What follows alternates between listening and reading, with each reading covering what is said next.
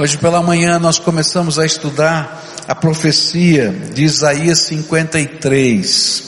E pela manhã eu falei que há muitas maneiras diferentes da gente olhar para o Natal. Eu posso olhar para o bebê, eu posso olhar para a manjedoura, eu posso olhar para as luzes. Mas uma das maneiras como a Bíblia olha para o Natal é marcando nas escrituras do Velho Testamento, em quase todos os livros do Velho Testamento, profecias a respeito da vinda de Jesus. Nós falamos hoje de manhã que a primeira profecia a respeito do nascimento de Jesus vai acontecer em Gênesis capítulo 3, logo depois que o homem peca, Deus faz uma promessa que um descendente da mulher viria, e esse descendente viria para esmagar a cabeça da serpente, do tentador que fizera com que o homem e a mulher caíssem no pecado. Nós aprendemos também hoje pela manhã que é propósito de Deus revelar os seus planos através das profecias, mas que nem sempre esses planos revelados, eles são claros para nós, porque algumas das profecias elas são seladas para um determinado tempo serem compreendidas. E nós lemos isso lá no livro de Daniel, capítulo 12, versículos 8 e 9. E a ideia é Deus marca, Ele coloca lá para que a gente conheça que o plano dele já está acontecendo, mas às vezes os detalhes só nos ficarão claros no momento em que Deus tira o selo dessa profecia. E é por isso que até hoje, no livro do Apocalipse, a gente vai encontrar profecias estão lá, a gente lê, mas algumas delas estão seladas e a gente vai ter uma nuancezinha do que Deus está fazendo, mas não consegue entender todos os detalhes até aquele dia quando Deus vai tirar o selo. E falamos que uma das profecias a respeito de Jesus é Isaías 53. E Isaías 53, antes do Novo Testamento, tinha uma discussão teológica. E a discussão teológica é de quem o profeta está falando. Que, que significa isso? E é interessante que o eunuco pergunta a Filipe exatamente isso: de quem o profeta está falando, né? E Filipe então vai dizer: olha, ele está falando a respeito do Messias, de Jesus.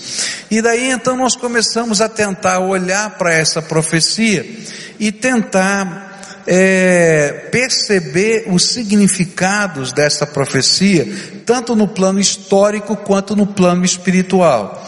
E a primeira coisa que a gente aprendeu é a primeira pergunta que está no verso 1: quem creu em nossa mensagem e a quem foi revelado o braço do Senhor. E aí falamos da dificuldade de crer na mensagem do Evangelho, de que Cristo morreu na cruz por nós, esse negócio todo. E aí a gente falou daquilo que a Bíblia fala no Novo Testamento, que a gente consegue crer porque o Espírito Santo nos convence do pecado, da justiça e do juízo. Depois continuamos a estudar e, e o segundo significado vai aparecer no verso 2. E ele cresceu diante dele como um broto tenro e como uma raiz saída de uma terra seca. E o significado dessa segunda expressão profética é que o impossível está acontecendo. Assim como era impossível um brotinho nascer de uma terra absolutamente seca, sem nenhuma gotinha d'água e aparecer verdejante naquele lugar, Deus estava fazendo um milagre, um milagre da salvação, daqueles que estavam mortos espiritualmente poderem ter comunhão com o Senhor. E eu queria continuar agora nos versículos 3 e 4 de Isaías 53, onde a Bíblia diz assim: Foi desprezado e rejeitado pelos homens, um homem de dores e experimentado no sofrimento, como alguém de quem os homens escondem o rosto. Foi desprezado e nós não o tínhamos em estima. Certamente ele tomou sobre si as nossas enfermidades e sobre si levou as nossas doenças. Contudo, nós o consideramos castigado por Deus, por Deus atingido e afligido. O terceiro significado desta profecia é: em Cristo, o Pai nos revela a grandeza em uma nova perspectiva. É interessante é que a palavra de Deus vai dizer que muitas pessoas não conseguiram crer na mensagem da cruz, na mensagem do Evangelho, na mensagem de Jesus, porque ela representava uma contradição do significado de grandeza na percepção humana.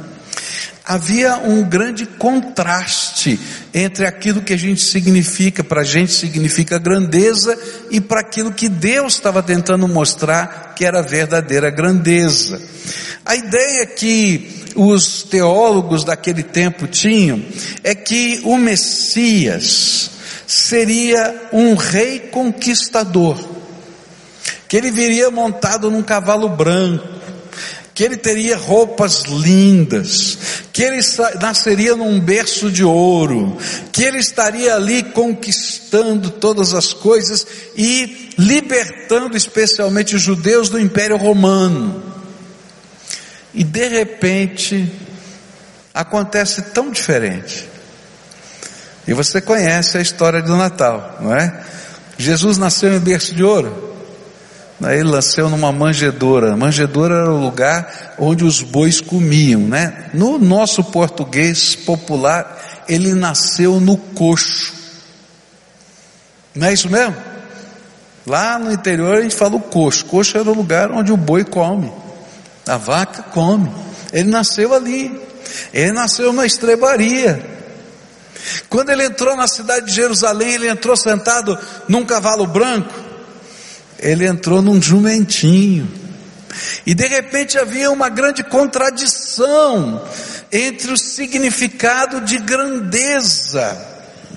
E é interessante isso, porque o texto vai falar de algumas coisas aqui que são comparadas. Ele vai dizer assim: olha, é, não foi a beleza de Jesus que encantou o mundo. A Bíblia não fala que ele era feio, né? mas ele também não fala que ele era o mais bonito dos homens. E, mas ao contrário, a Bíblia fala que Lúcifer era o anjo mais belo do céu. Esse Lúcifer que se tornou o diabo, Satanás, ele trouxe para nós aqui um conceito da beleza de modo errado. A Bíblia vai falar que ao invés dele ser aquele que ostentava grandeza no sentido de opulência, ele aparece como humilde. Ao invés de um berço de ouro, ele vai estar tá na manjedoura. E ao invés de ostentação, ele andava com os oprimidos e rejeitados do seu tempo. E por isso muitos não creram, porque ele representava essa contradição da visão humana de rei e senhor.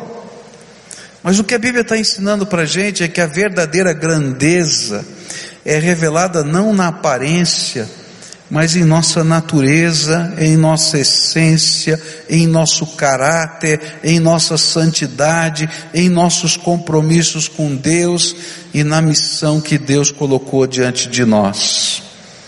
E aí, através de Jesus, e através do nascimento dele, o Senhor começa a redefinir grandeza. Deus vê com outros olhos e Ele gostaria que nós pudéssemos aprender a ver com os seus olhos.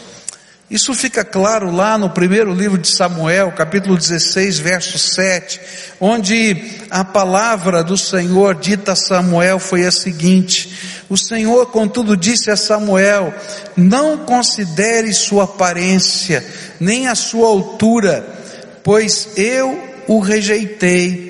O Senhor não vê como homem, o homem vê a aparência, mas o Senhor vê o coração.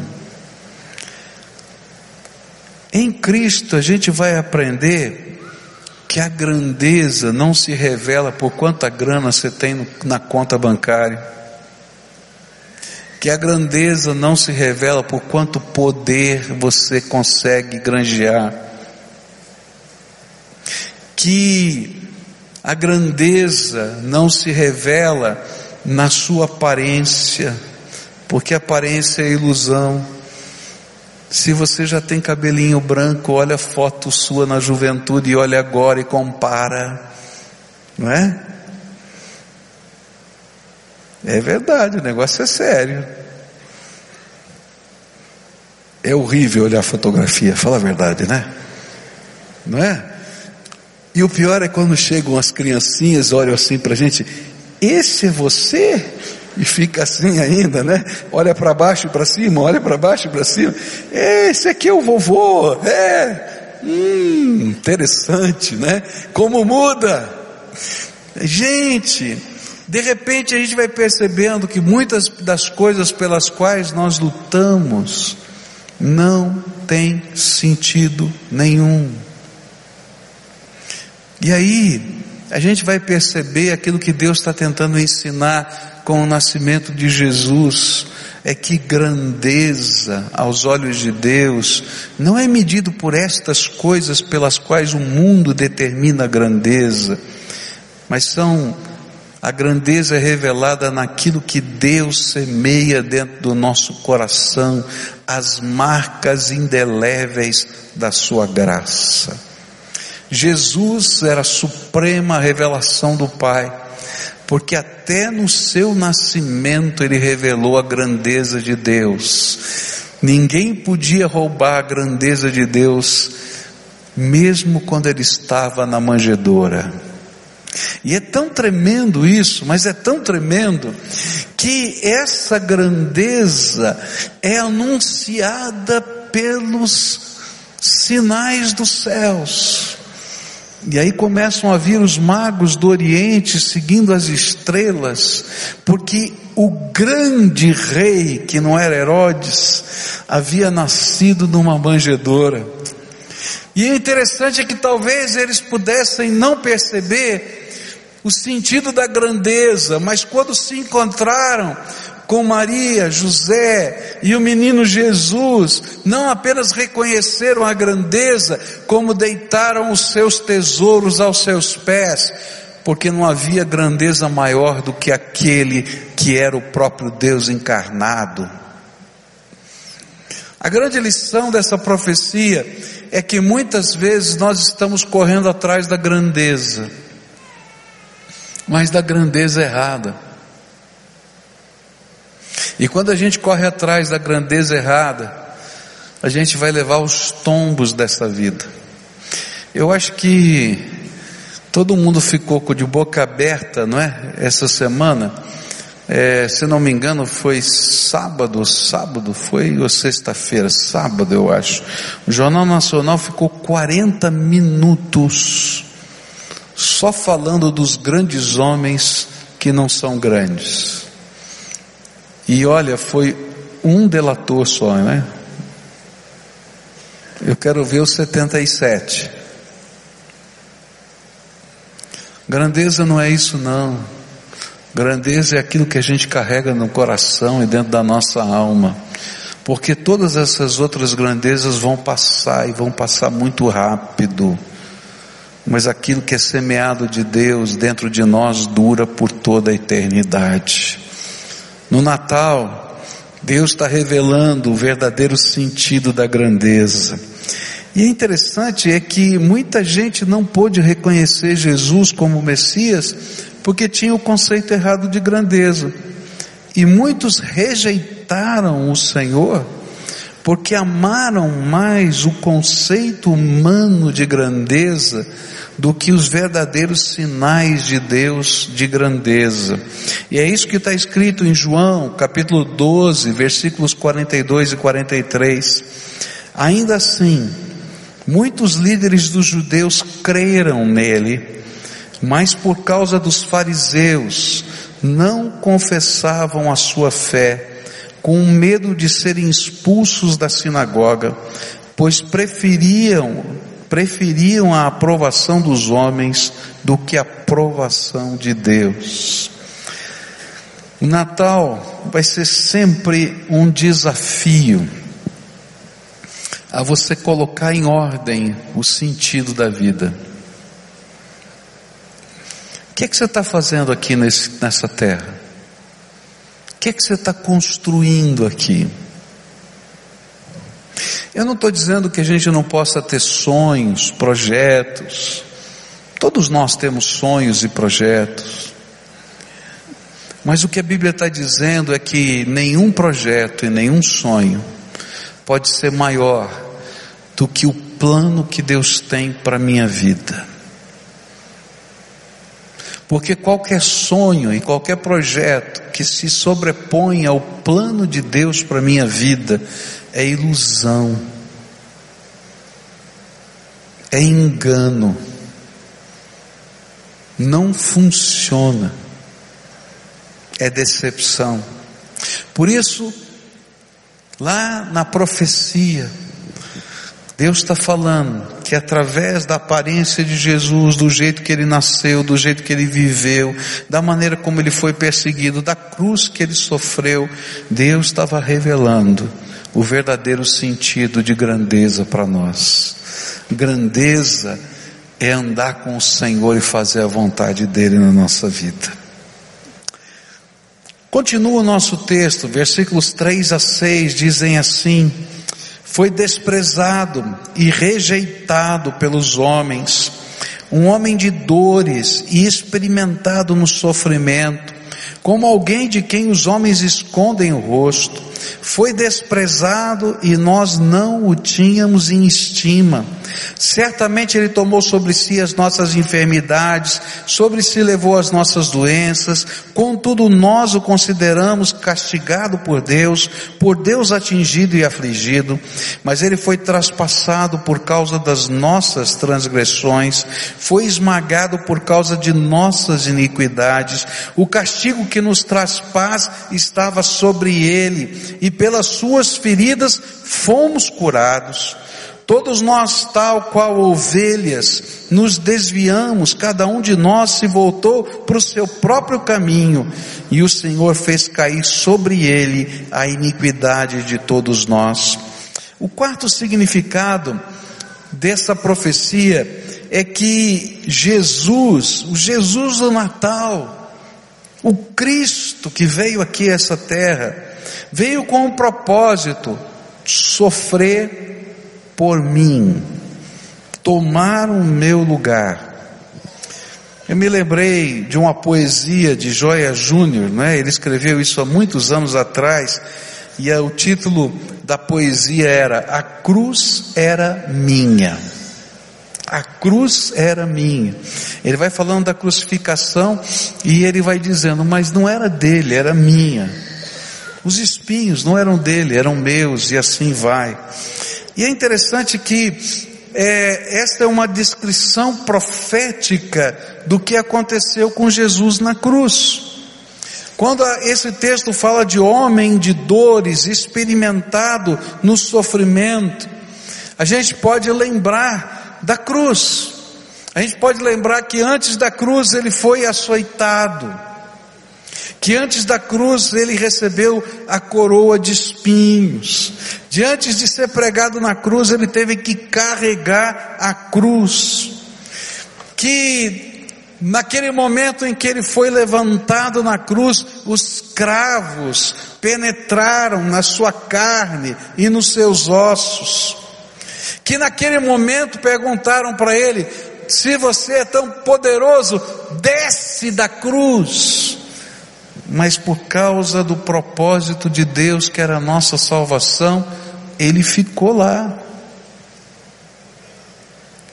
Esse texto vai falar que esse Messias seria desprezado, não teria estima.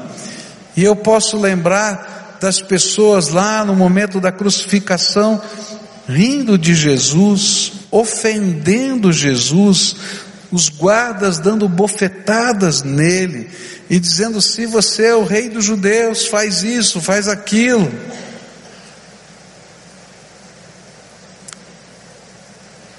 A Bíblia vai dizer que ele foi castigado por Deus a meu favor. Interessante que isso foi dito, gente, há centenas de anos antes de Jesus nascer, numa profecia que falava do nascimento de Jesus, para a gente saber que isso era parte de um projeto salvador de Deus. Eu acho incrível como a Bíblia coloca essa essa verdade. O apóstolo Paulo, lá no livro de 2 Coríntios, vai dizer que Jesus não foi apenas crucificado, e é interessante porque tem todo um significado da cruz, tá? A cruz não era apenas um meio de tortura, o sofrimento, não era apenas um meio violento de matar um presidiário. A cruz representava maldição. Esse era o sentido da cruz. A Bíblia diz que aquele que fosse pregado no madeiro era maldito. Está na Bíblia. Naquela hora que Jesus estava sendo pregado na cruz e que perguntaram para ele, olha, por que que você não desce da cruz? Ele disse assim, você não acha que se eu quisesse, eu não pediria ao Pai, Ele mandaria milhões de anjos, não somente para me tirar da cruz, mas para começar o juízo eterno agora. Porque se a cruz não existisse, só existiria o juízo de Deus. E naquela hora, Jesus aceitou a cruz porque esse era o único meio para que eu e você pudéssemos ser salvos. E a maldição que estava sobre nós, a maldição do pecado, a maldição da desobediência, a maldição do diabo, sobre a raça humana foi lançada sobre Jesus e Jesus se transformou maldito por nós. Há uma coisa tremenda. Tem muita gente ensinando por aí uma doutrina que eu não creio, que é a doutrina da maldição hereditária. Diz assim: olha, tem uma maldição que vem sobre a sua família, que passa de geração para geração e vai continuar sobre você se você não for capaz de confessar os pecados e pedir perdão pelos seus ancestrais. Coitado de você, se você não conhecer os seus ancestrais, vai morrer maldito. Mas sabe o que a Bíblia diz? é que naquele momento em que Jesus foi pregado na cruz e quando eu recebo Jesus como Senhor e Salvador da minha vida, toda a maldição que estava sobre mim foi lançada na cruz de Jesus. E se hoje eu posso ser livre, liberto, transformado, se a minha história pode ser reescrita, se a sina do passado não mais me alcança, é porque Jesus tomou a minha maldição sobre ele. É verdade, a Bíblia diz que existem espíritos familiares, demônios, que passam de uma geração para outra na vida das pessoas. É verdade. Mas a Bíblia está dizendo que quando Jesus entra, não tem demônio que fique. Não tem poder que se manifeste, porque a obra do Senhor é maior do que qualquer liturgia eclesiástica. A obra do Senhor é definitiva, é total. Nada é maior do que aquilo que Jesus fez por mim na cruz do Calvário. Mas a Bíblia não diz que ele somente se fez maldição. A Bíblia diz, lá o apóstolo Paulo vai dizer que ele se fez pecado por nós. Vai dizer, aquele que não tinha pecado se fez pecado por nós. A única pessoa que podia encobrir, que podia nos poupar ou imputar justiça, seria alguém que não precisasse pagar sua própria, seu próprio pecado. E aquele que não tinha pecado nenhum, se fez pecado por nós, porque o meu pecado foi lançado sobre ele, o seu pecado foi lançado sobre ele, e sobre todo aquele que invocar o nome do Senhor, o pecado há de ser lançado, para que haja vida e vida abundante em nós. Mas a Bíblia vai dizer mais: é que esse homem profetizado, Messias de Deus, o Deus encarnado, ele vai viver uma coisa tremenda, uma separação do que é inseparável. Você lembra de uma frase que Jesus disse na cruz? Deus meu, Deus meu, por quê? Por que me desamparaste? Deus meu, Deus meu, por que me desamparaste? Naquele momento, e muitos estudiosos dizem que essa foi a verdadeira razão da morte do Senhor, não foram os cravos. É que naquele momento, a santidade de Deus e a segunda pessoa da Trindade, que é o próprio Deus encarnado, uma manifestação da sua graça para nós, tiveram uma ruptura. O inseparável se separou porque ele se fez pecado por nós.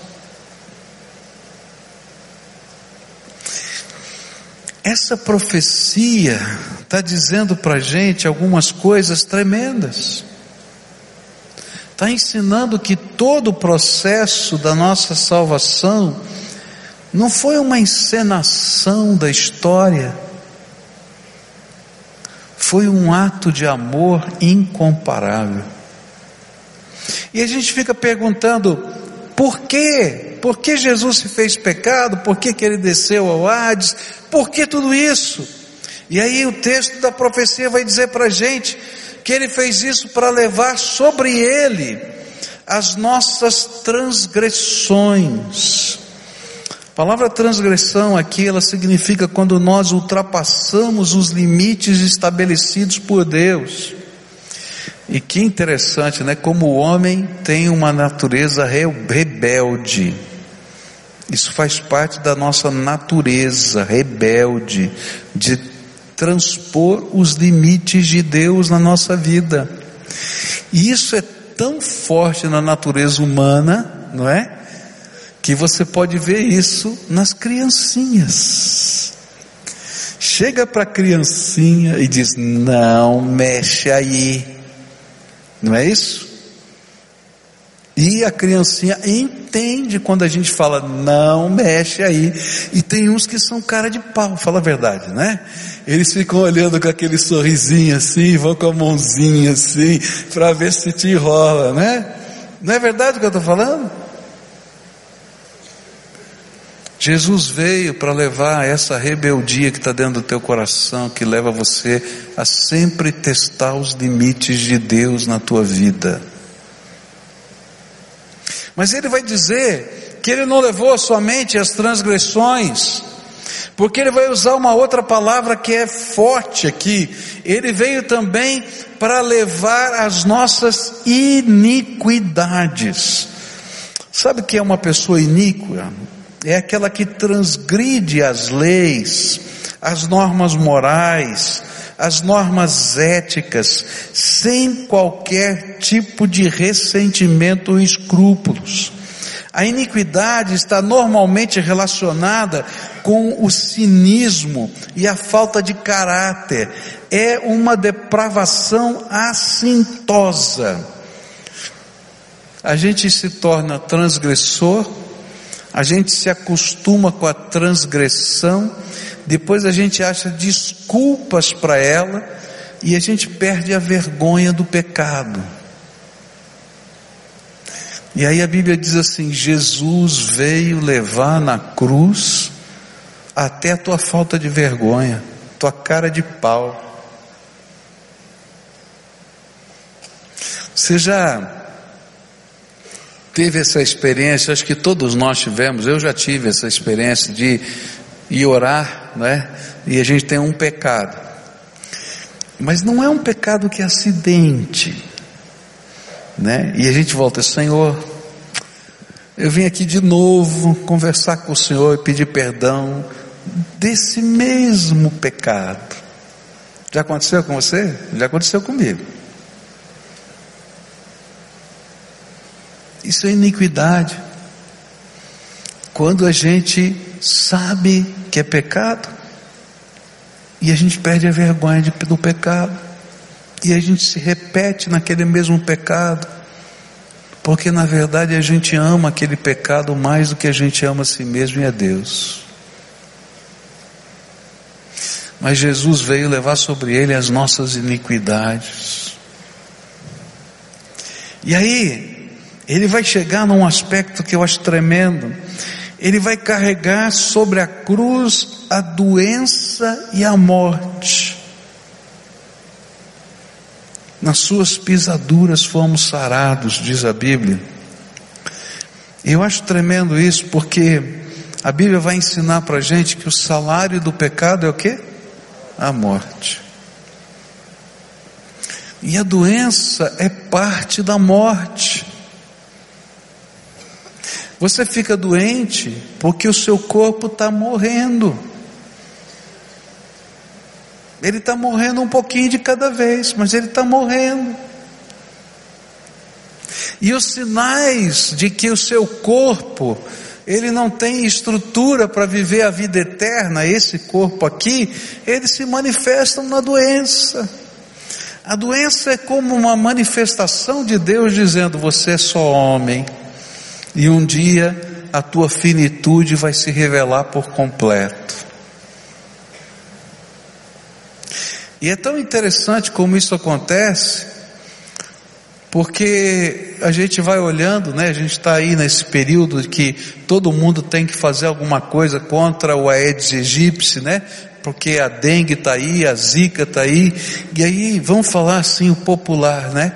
A gente chega à conclusão que uma gripe diferente mata a gente.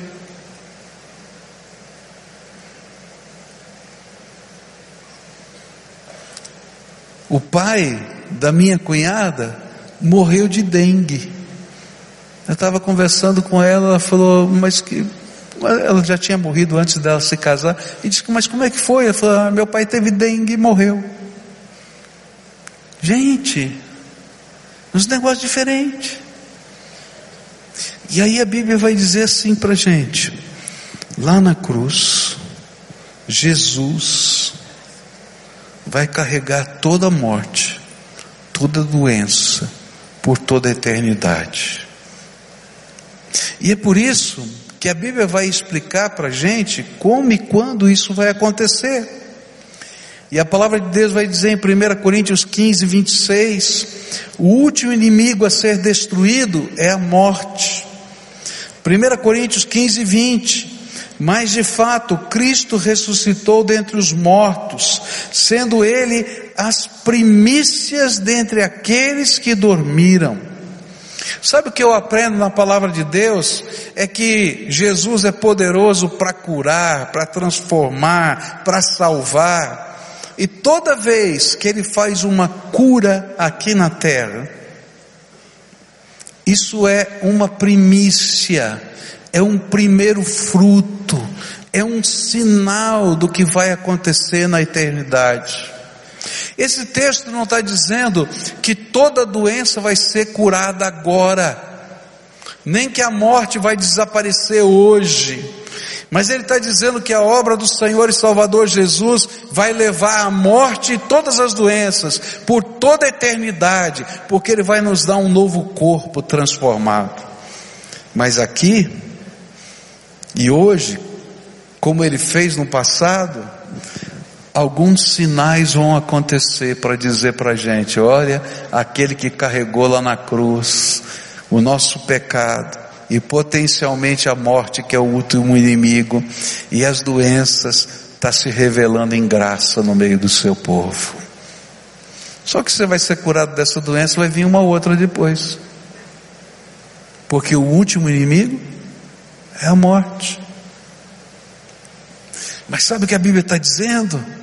A Bíblia está dizendo que lá na cruz Jesus estava resolvendo esse problema.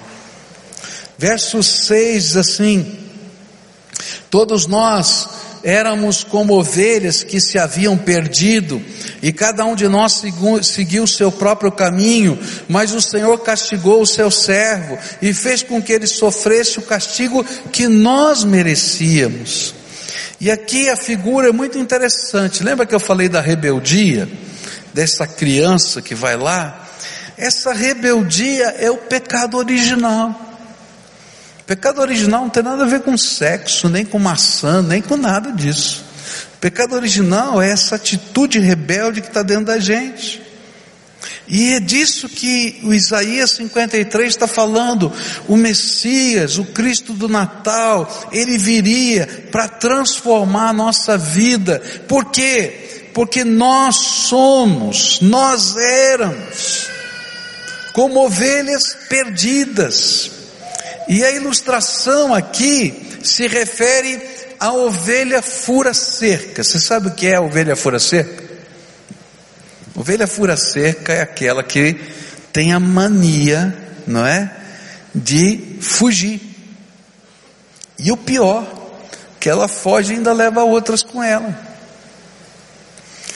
Um australiano que era, que era criador de ovelhas, ele disse assim: só tem um jeito para a ovelha fura cerca. Lá na Austrália a gente resolve o problema da ovelha fura cerca, né? Eu estava com ele numa viagem e eu disse: como é que você resolve o problema da ovelha fura cerca? É, eu pego a minha espingarda e dou um tiro na cabeça.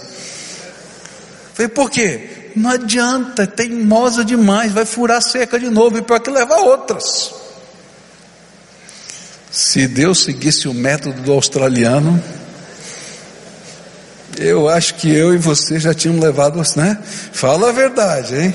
Né? Não estava de cabeça já cortado aqui, né? Graças a Deus que esse pastor é outro, né? Que é Jesus. E ele então vai trabalhar a nossa, essa nossa rebeldia. E a ideia é que a nossa rebeldia ela está se revelando a cada dia na nossa vida, no desejo que nós temos de seguir o nosso próprio caminho.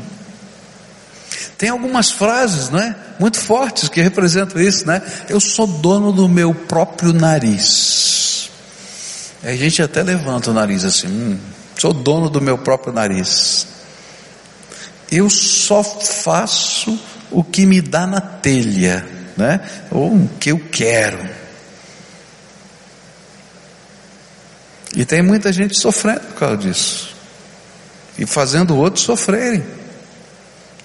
Mas aí a palavra de Deus vai dizer que aqueles que somos nós, que estamos sempre querendo fazer só a nossa vontade, aqueles que estão sempre acreditando numa verdade relativa e pessoal, às vezes nós imaginamos que a verdade é a nossa verdade. Só a nossa verdade. Que não existe uma verdade diferente, uma verdade absoluta, só o que eu acredito é verdade.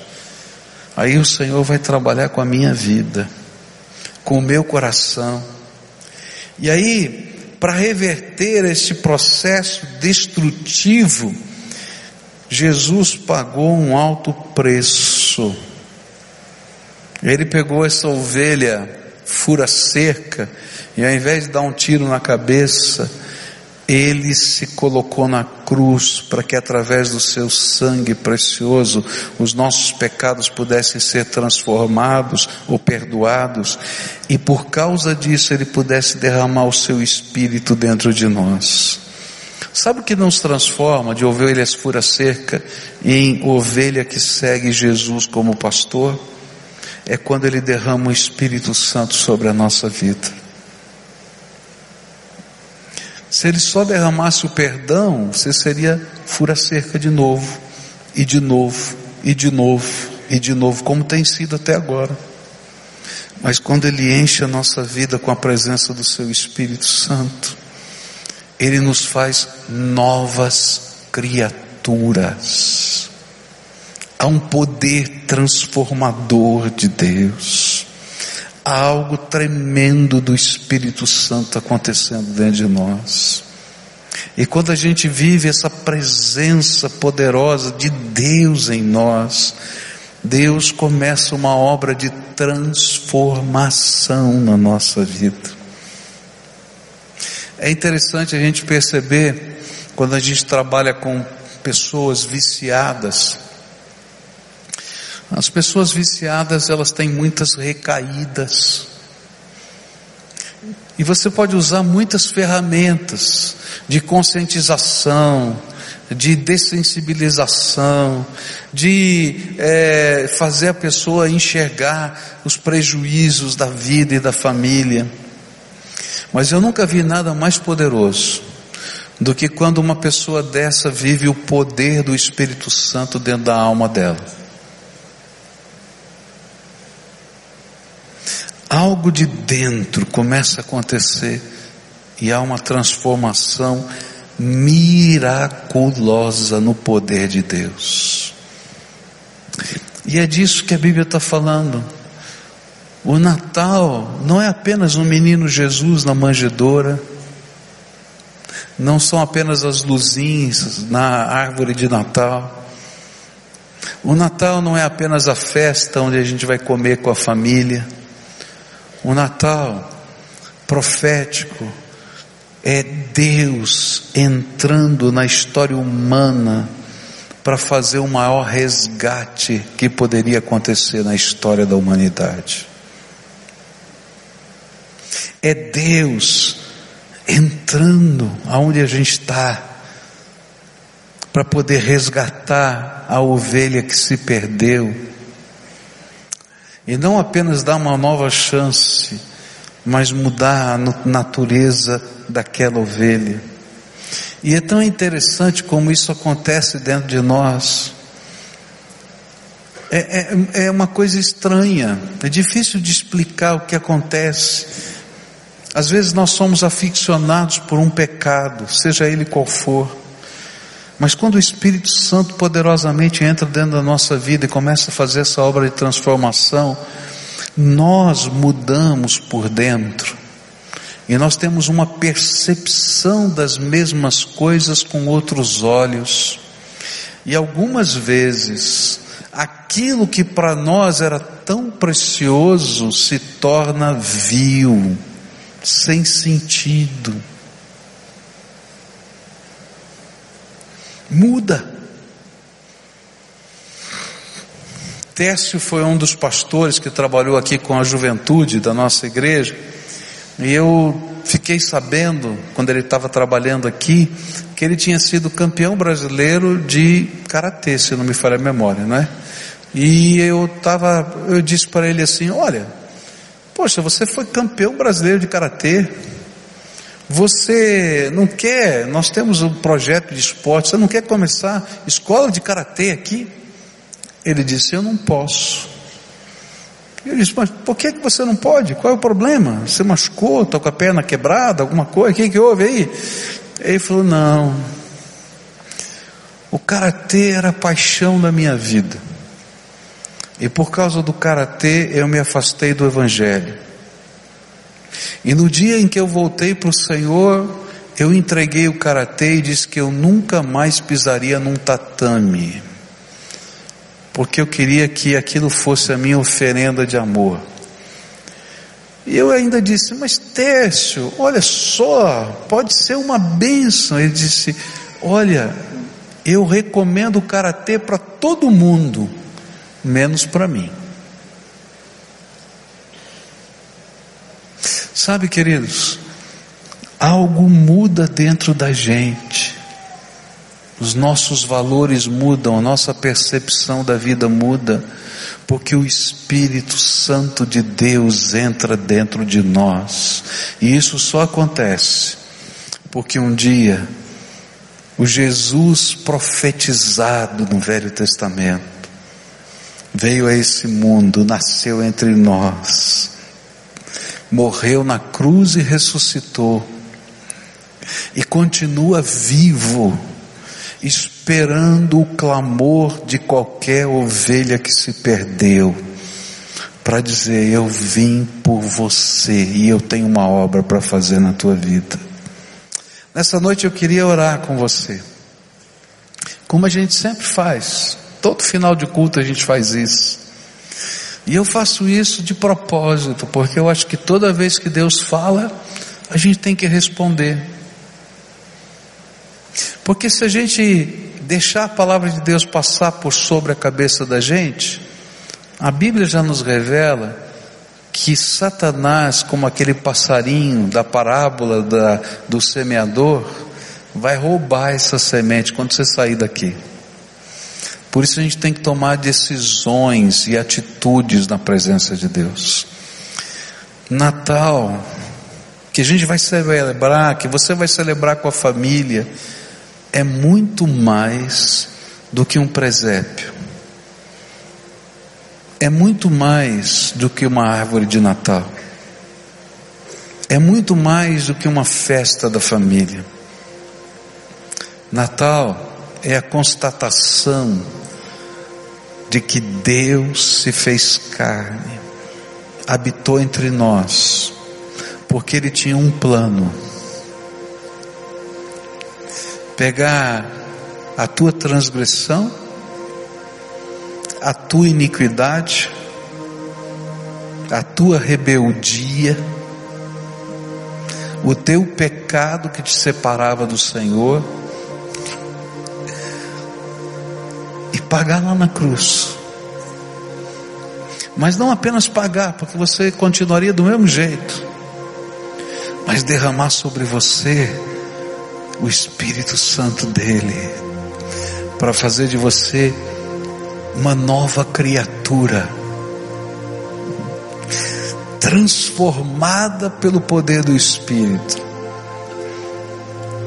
Não vai acontecer de uma vez, você não vai ficar transformado agora como se fosse um passe de mágica.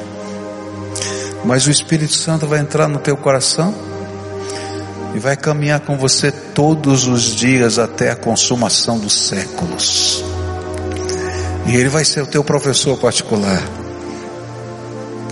Vai te levantar quando você cai, vai te abraçar quando você chora vai te dar sonhos e visões que você não podia nem imaginar. E às vezes, quando você não consegue nem orar,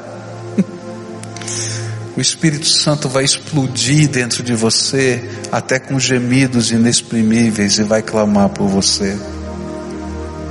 Eu estava vindo para cá no carro, e estava dirigindo o carro, só dirigindo o carro. A minha alma estava batida.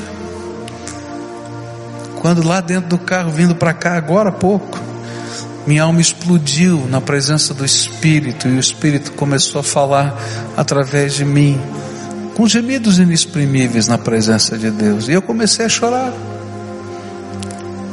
porque eu podia sentir que o meu Senhor estava do meu lado, e Ele vai estar do teu lado todos os dias até a consumação dos séculos.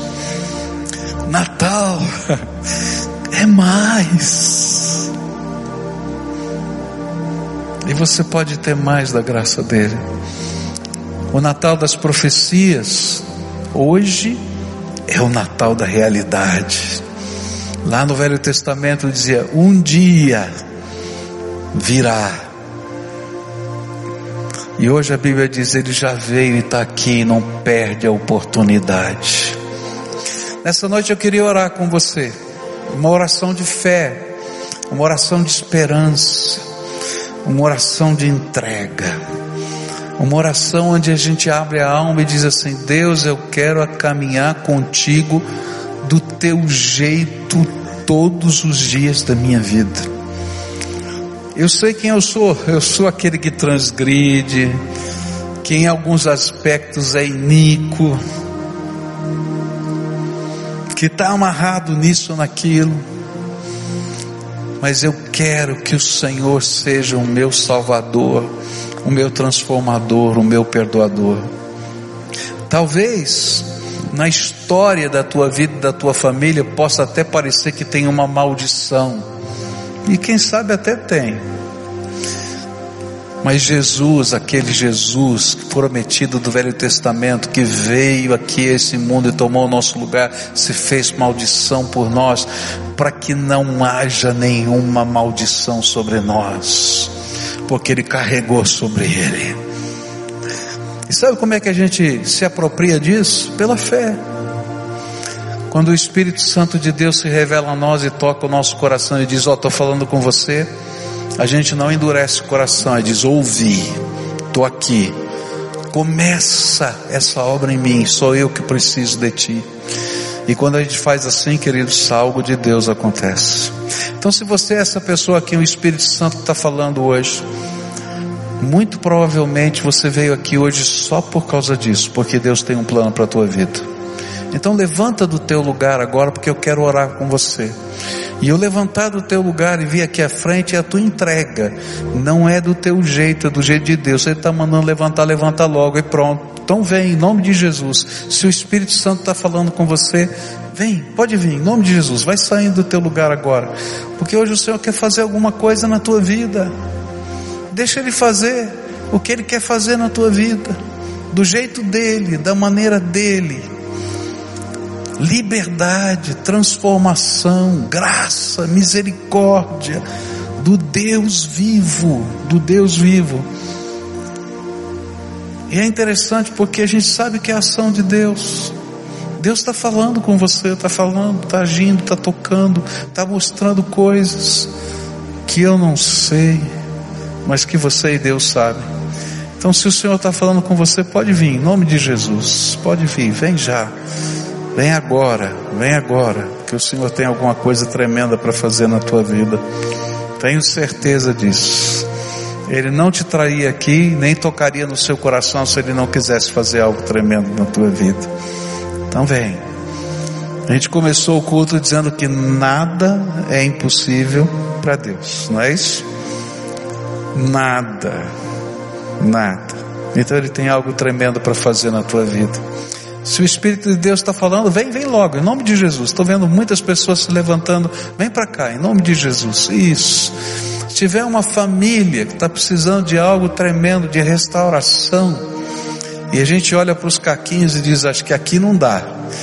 Nada é impossível para o Senhor, e Ele quer fazer algo na tua vida. Foi para isso que Ele veio para transformar, para restaurar, para abençoar a vida das pessoas. Agora eu queria pedir um favor para alguns irmãos, tá? Eu sempre peço isso, eu acho tão importante esse momento. Queria que rapidamente alguns irmãos viessem aqui para dar um abraço em quem está aqui na frente, tá? E que você receba esse abraço como um sinal do carinho de Deus. Quem vai te abraçar é homem, pecador, cheio de defeito, como você e eu, tá? Mas é gente que está buscando a Deus como você também. Então recebe esse abraço de carinho, tá? Dizendo, olha, o Senhor está aqui, está aqui do teu lado, está te ouvindo. Então tem muita gente vindo para abraçar, mas a gente se perde. Quem não recebeu o abraço aqui? Levanta a mão aqui. Que ninguém aí, ó. Aqui na frente tem várias pessoas, ali naquele lado tem várias pessoas. Passa para cá, isso. Tem várias pessoas aqui desse lado que ninguém deu o um abraço aqui. Só chega e dá o um abraço. Não fala nada, só abraça, tá? Isso. Tem alguns de joelhos, ajoelha junto, dá o um abraço junto aqui. Tem gente que não recebeu o abraço aqui nesse meio aqui ainda. Isso, vem para cá alguém aqui, levanta a mão de novo aqui. Quem não recebeu aqui, ó, tem um casal aqui, tá? Aqui tem um rapaz, uma jovem, tem outro senhor ali, né? É seu filho que está na frente, é? Então chega junto aqui. Tem um rapaz sozinho aqui, tá, tá sozinho. Tem um casal aqui que está está aqui na frente, é isso, né? Tem um casal aqui que pudesse chegar alguém, vem para cá, filha, vem aqui, ó. Bem aqui no meio tem um casal aqui, chega junto deles aqui. Tem outro casal aqui, não é? Tem outro aqui. Gente, onde é que está o povo de Deus? Vem rápido para cá, tá faltando gente aqui. Tem crente aqui nesse lugar? Não? Tem? Então vem logo, vem rápido aqui, rápido, isso. Servos de Deus, gente comum, é isso, tá? Tem gente aqui, ó, bem aqui na minha frente tem três pessoas aqui, tá? Aqui atrás tem um casal, tem outro casal aqui, tá? Isso. Ó, aqui nesse meio aqui, ó, bem aqui, ó. Esse moço alto de camisa azul, isso, com a sua esposa que está ali. Tem mais uma senhora aqui, um jovem, bem na frente desse moço alto aqui. Quem pode vir aqui? Você pode vir? Isso, tem um jovem aqui, tem uma senhora aqui, isso, tem uma senhora que está aqui de joelhos. Vocês já receberam o abraço? Não, né? Ninguém foi aí para dar o um abraço. Aqui tem uma jovenzinha para dar um abraço aqui, do lado. Fica no meio das duas aqui, ó. Você, você já, isso. Quem mais não recebeu abraço? A cena aqui. Ó, oh, você, não, tem uma moça que passaram por ela e ninguém deu abraço nela aqui. Quem é que pode vir aqui? Isso. Uma jovenzinha aqui que pudesse dar esse abraço aqui. Isso, vai ali, tá? Esquecemos alguém, eu não quero esquecer ninguém. Tá todo mundo aqui? Então dá um abraço agora. Pode dar, dá um abraço. Tá? Agora eu quero orar por vocês, tá bom?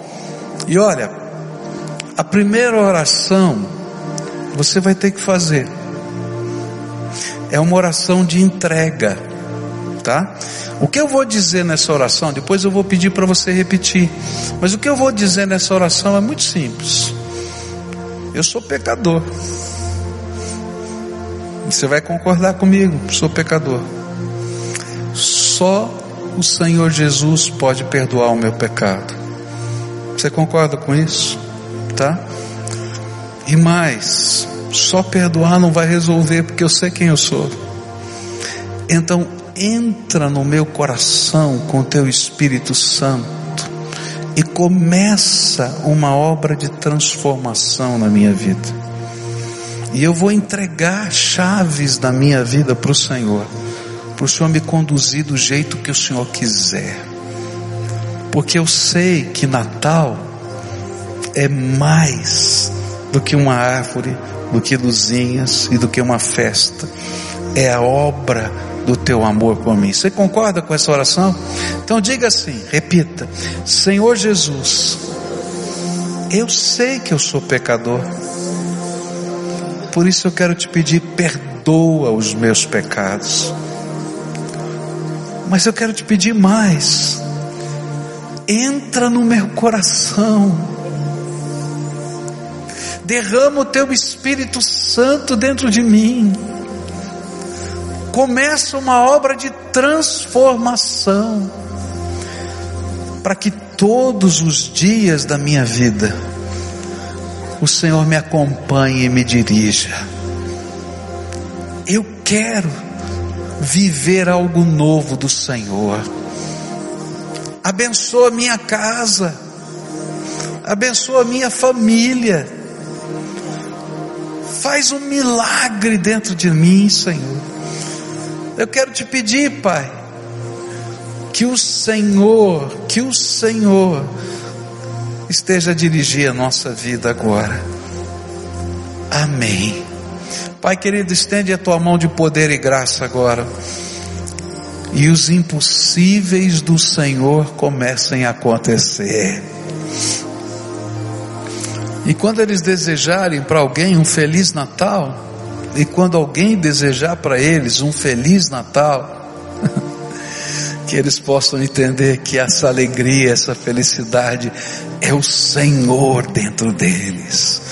Faz uma santa revolução, uma santa transformação e abençoa esse teu povo.